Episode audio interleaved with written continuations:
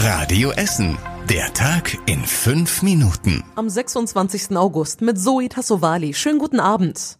Bei den Politikern im Stadtrat gibt es eine Mehrheit für ein neues Krankenhaus im Norden der Stadt. Wenn das Marienhospital in Altenessen und das St. Vinzenz Krankenhaus in Stoppenberg schließen, müsse man etwas Neues schaffen.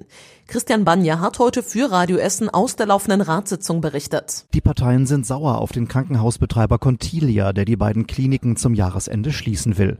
Mit der Übernahme der Krankenhäuser im Essener Norden habe sich Contilia verzockt, meinte die FDP. Das sozialliberale Bündnis befürchtet, dass die beiden Krankenhäuser jetzt schon ausbluten und sich die Mitarbeiter neue Stellen suchen. Unter anderem CDU, SPD und FDP können sich einen Krankenhausneubau im Norden gut vorstellen. Es könnte auch an einem ganz neuen Standort gebaut werden, meinte die SPD.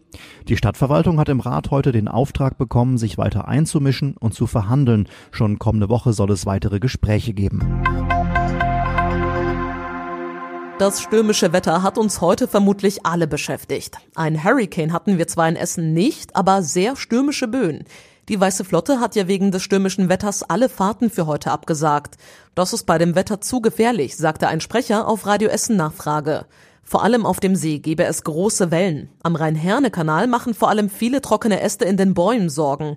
Sie könnten durch den Sturm abbrechen und auf die Schiffe fallen. Die Mitarbeiter, die sonst mit den Schiffen unterwegs sind, hatten damit nicht automatisch frei. Sie haben stattdessen im Hafen gearbeitet, heißt es. Heißt also, Schiffe reinigen oder Lackierungen ausbessern. Also alles, was sonst im Alltag so liegen bleibt. In der Redaktion hat uns heute folgendes Urteil erreicht. Ein Soldat aus Essen wurde wegen sexueller Belästigung aus der Bundeswehr entlassen. Das Verwaltungsgericht Gelsenkirchen hat die Entlassung jetzt als rechtmäßig bestätigt. Der 27-Jährige soll Rekrutinnen unter anderem an den Po und die Brust gefasst haben. Zu den Übergriffen soll es nach dem Dienst gekommen sein, wenn einige Soldaten zusammensaßen. Auch Alkohol war im Spiel.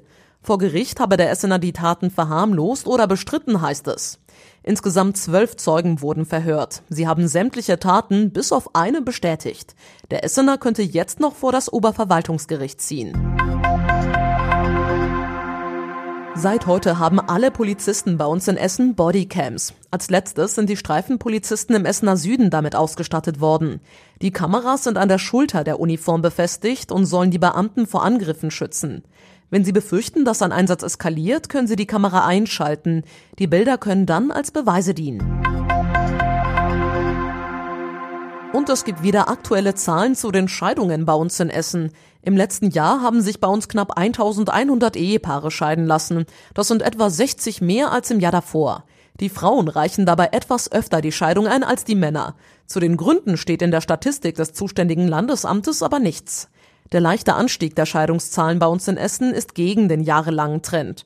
2009 haben sich noch rund 1500 Essener Ehepaare scheiden lassen. In den letzten Jahren sind es kontinuierlich weniger geworden. Und wir haben noch in diesem Podcast einen ganz wichtigen Hinweis für euch. Das Freibad Hesse in Delwig beendet am Sonntag die Saison.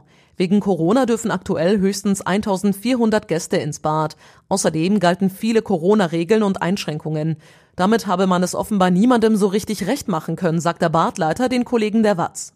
Weil außerdem das Wetter nicht mehr richtig mitspielt, macht das Freibad Hesse am Sonntag zu.